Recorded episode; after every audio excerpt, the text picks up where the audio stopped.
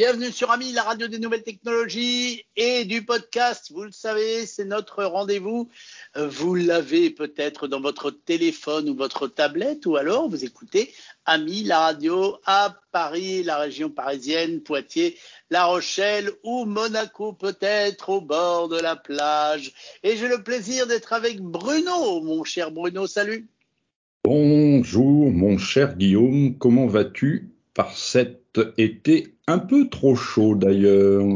Eh bien, écoute, moi, je n'ai jamais chaud parce que je suis toujours au frais, au frais de la bonne humeur ambiante et je vais bien. Et, nous allons parler d'un sujet. Ça fait longtemps que je voulais qu'on en parle.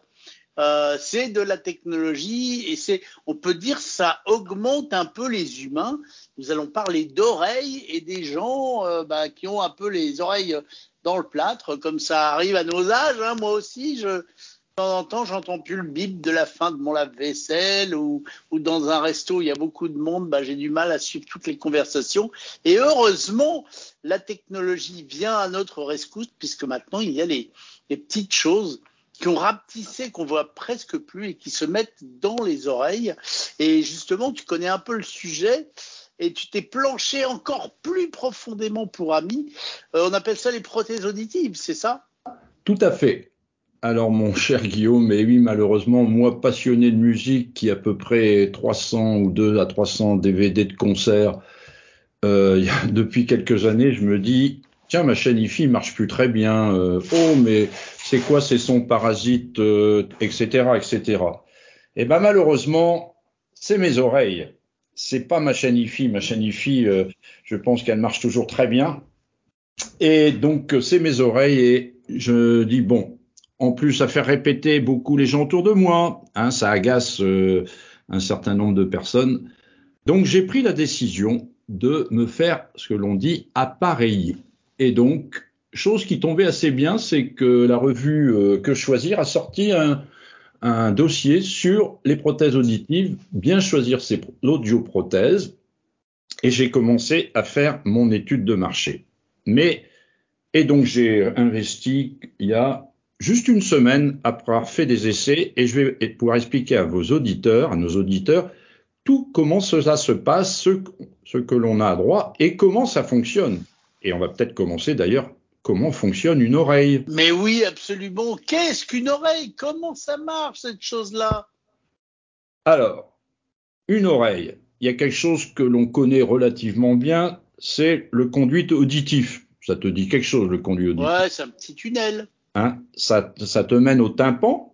Et, Le tympan, c'est un espèce de truc avec des petits poils et les poils récupèrent les vibrations venant de l'extérieur. Et après, il y a un mécanisme que je ne connais pas qui transforme ces vibrations en, données qui sont envoyées au ah, cerveau afin que. Hein c'est pas tout à fait ça le tympan. Le tympan, ah, une membrane qui isole l'oreille externe de l'oreille interne. Sur le tympan, en réalité, c'est une genre de membrane parce que tu sais, quand tu as une audite, on parle des fois de percer le tympan tellement tu as de l'infection à l'intérieur et que ça reste à l'intérieur. Donc c'est une membrane, c'est une petite membrane hein, qui laisse passer le son, mais qui isole au niveau, euh, euh, donc qui isole la partie euh, interne de l'oreille de la partie externe. Donc c'est pour ça qu'on parle d'oreille externe et d'oreille interne. Et derrière le tympan, tu un, un genre de, je crois que c'est un os qu'on appelle le marteau. Il y a l'enclume et l'étrier. Ah, c'est toute le. Alors bien sûr, j'ai devant moi une, description du système auditif entre mots. Entre d'ailleurs mots, c'est un document qui vient de de l'événement que nous avons fait pour les 100 ans de la radio et sur la compression MP3. Parce que quand on parle de compression MP3, on parle bien sûr d'audio et on parle de comment fonctionne euh, l'oreille et qu'on veut bien compresser le son sans le dénaturer pour nous les humains, il faut comprendre comment l'oreille fonctionne. D'où l'intérêt de savoir au niveau de la santé, au niveau même de la description, tout ça, comment ça fonctionne. Donc tu as le tympan dans lequel les sons arrivent. Le tympan fait un peu comme la membrane d'un haut-parleur un petit peu. Donc le marteau derrière envoie l'information à travers un autre endroit qui s'appelle l'enclume, ça arrive sur un étrier et ça arrive sur l'endroit qui est, dont tu parlais tu as petit, un peu confondu, qu'on appelle la cochlée. La cochlée, c'est un genre, ça ressemble un petit peu à un coquillage, tu sais, un rond, Et c'est là-dedans qu'il y a des cils vibratiles. Et les cils vibratiles sont organisés. Alors c'est comme un serpentin.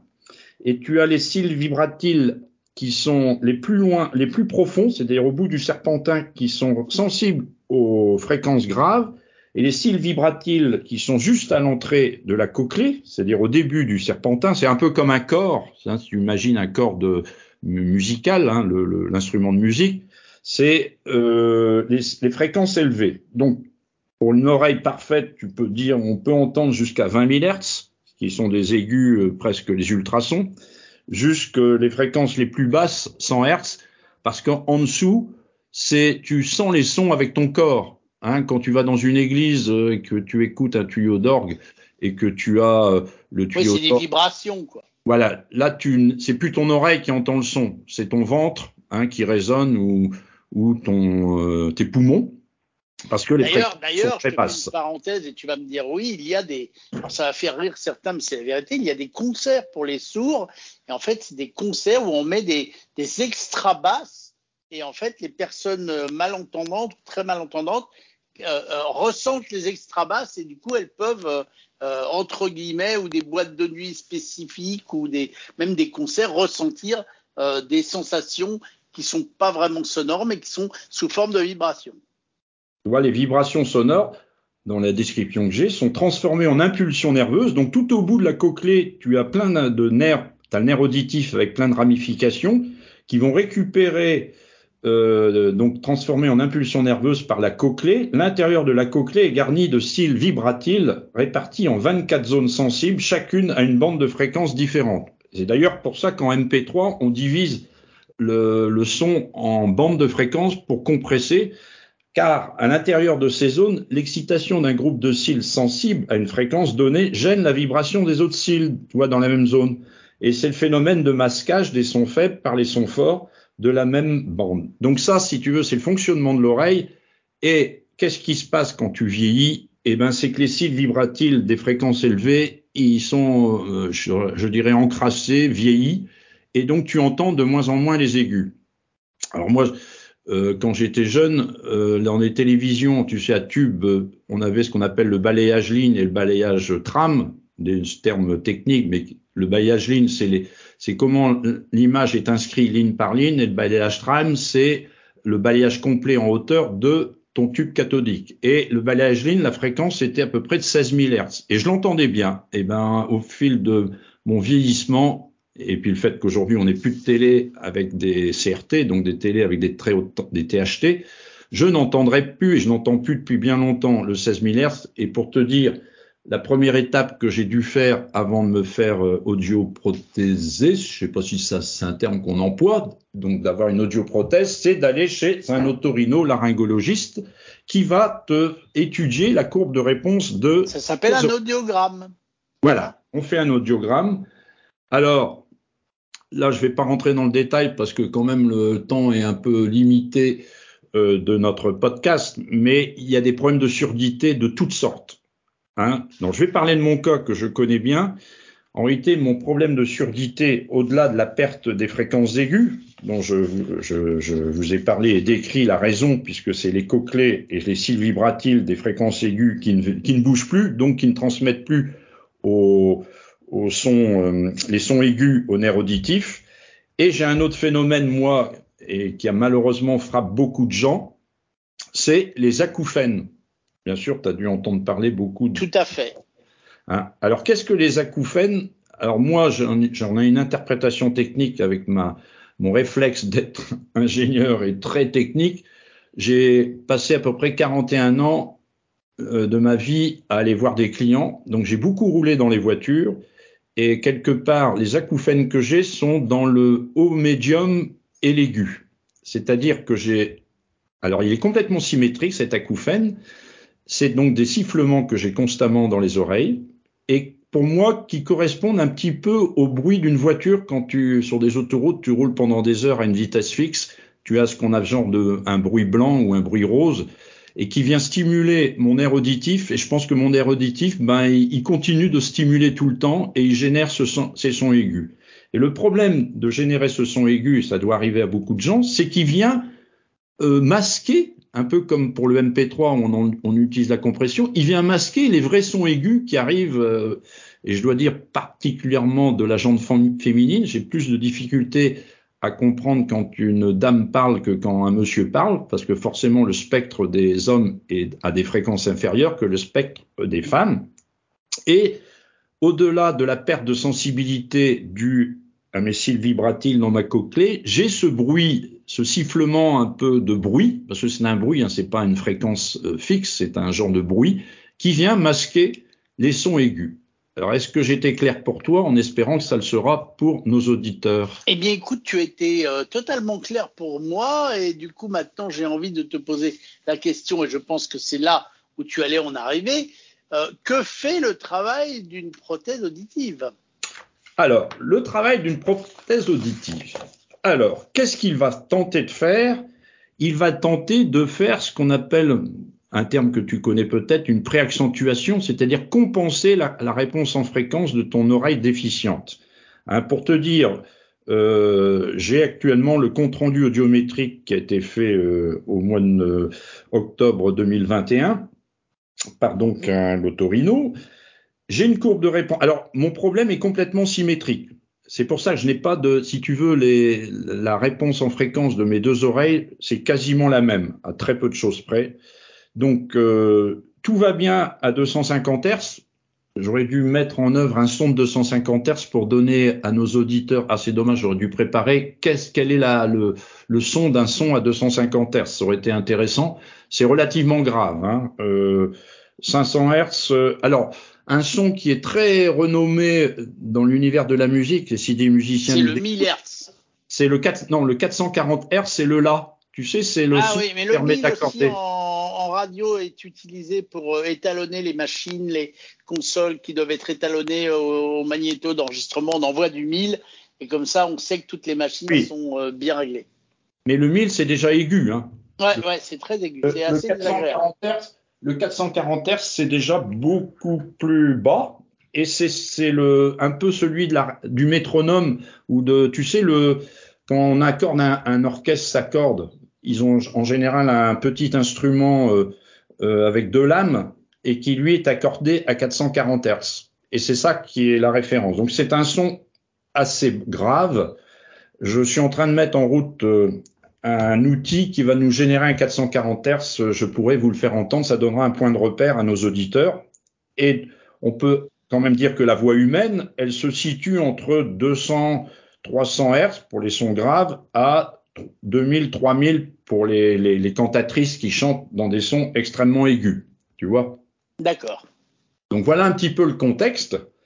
Donc moi, euh, si tu veux à 250 Hz, ça va. 500 Hz, je commence à perdre un petit peu, mais ça va. À 1000 Hz, c'est bon.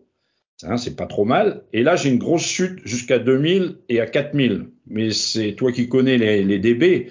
C'est une chute où je suis à, par rapport à moins 10 dB à 250 Hz, je suis à moins 60 à, à 4000 Hz et je suis à moins 55 à 2000 Hz. Donc j'ai une énorme déficience dans. Tiens, bah, pour donner une, une, une, image aux gens, toi qui connais tous les fours à micro-ondes, ils font le même bruit quand ils s'arrêtent, l'espèce de petit bip là, agaçant. Pour toi, c'est à combien d'hertz? Alors un four à micro-ondes, euh, je pense qu'on est déjà. Alors c'est pas un son pur, mais on doit déjà être à 800-900 Hz ou 1000 Hz. Ouais, ouais, ok, ça me va bien. Donc, euh, euh, je, vais, je vais pouvoir vous faire écouter parce que sur ah. un iPhone, j'ai un très bon générateur de fonctions et je vais vous faire écouter du 1000 Hz. Donc, euh, excusez-moi deux secondes, j'aurais dû préparer la manip. Voilà, ça c'est du 1000 Hz. Alors j'espère que tu l'entends bien. Ouais, je l'entends bien. Ouais. Hein? C'est vrai que. Ah ouais, c'est ça. voilà, du 200, voilà du 250 Hz. Hein ah ouais, en effet, c'est beaucoup plus. Voilà du 500 Hz. Ouais. Voilà du 2 kHz. Ah ouais. Et, voilà du 4 kg et c'est forte puissance. Hein. Je l'entends quand même celui-là. Ouais, ouais, en effet, c'est désagréable. Alors ça sort. Nos, nos, auditeurs t'en voudront pas trop parce que tu nous expliques, mais c'est des sons relativement pas agréables. Surtout quand ils sont hauts. Et ça sort d'un haut-parleur d'un iPhone qui n'est peut-être pas le top d'un. Ouais, mais ça, donne, ça donne une idée. Voilà. Donc, et en plus, je pense que je générais peut-être pas ce qu'on appelle un son en sinus. Il faudra voir parce que tu peux générer du sinusoïde qui sont des sons purs ou des signaux carrés, etc. On va pas s'étendre là-dessus.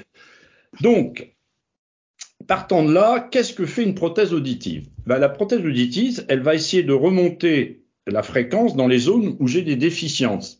Alors aujourd'hui, les auditives, il en existe de trois sortes. Hein, tu en as des. Alors, ça existe depuis longtemps, mais il y a eu des très gros progrès, alors, grâce au, principalement au fait que la microélectronique euh, a subi une intégration énorme couplé au fait qu'on a ce qu'on appelle du traitement de signal. Hein, le terme, euh, je pense, est quand même connu. Ça utilise ce qu'on appelle des DSP hein, dans le jargon électronique. Qu'est-ce que c'est du traitement de signal? Eh ben, C'est de pouvoir analyser les sons, les, tripatouiller pour pouvoir les restituer et compenser tes euh, déficiences.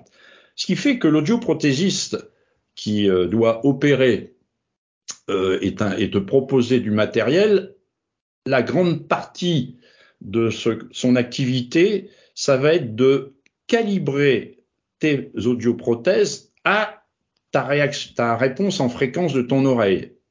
Et ce qui s'est passé, c'est que jusqu'à il y a quelques années, euh, la sécurité sociale ne remboursait pour ainsi dire pas les, prothèses auditives et elle a pris le, je crois sous pression du gouvernement, les choses ont été prises en main et il y a eu un des accords entre les fabricants la CPAM et les mutuelles pour proposer des, audioprothèses à même 100% remboursé. C'est ce qu'on appelle le 100% remboursé. Alors la grande frontière entre ces prothèses 100% remboursées et les prothèses libres, hein, qui sont où tu es obligé de rajouter de l'argent de ta poche, je vais en parler après, c'est que les 100% remboursés sont sur pile, alors que celles au-dessus, en général, sont rechargeables. Alors euh, au début, je me suis dit, bon, euh, je vais peut-être aller m'acheter des rechargeables parce que j'imagine que le budget des piles va être extrêmement élevé. Que nenni, vous verrez à la fin de ma décision finale, c'est pas tout à fait justifié et on parlera du fait que les piles qu'il y a dans les audioprothèses sont des piles un petit peu spéciales que j'ai découvert. Je ne connaissais pas la technologie et je vais pouvoir vous en parler. Donc, partant de ça, il existe trois types de audioprothèses. Soit tu as des modèles assez gros avec un, bon ben forcément dans une audioprothèse il y a de l'électronique, il y a un, microphone et tu as un haut-parleur. Hein, le microphone dans les vieilles prothèses il était au bout d'un genre de donc quelque chose que tu mets derrière l'oreille et dans les vieilles versions qui sont en voie de disparition tu avais un genre de, de petit crochet dans lequel il y avait le je pense le haut-parleur et le micro et ça captait le, signal externe et ça t'amplifiait pour que tu écoutes. Je ne suis, à mon avis, c'est des modèles qui sont en voie de disparition parce qu'aujourd'hui, il y a deux modèles qui sont bien proposés, qui sont les, alors ça porte un nom d'ailleurs, il faudrait que je vous le retrouve, avec un petit fil qui vient dans le, dans le conduit auditif. Hein. Donc tu as de l'électronique et qui est relativement discrète aujourd'hui, c'est l'intérêt.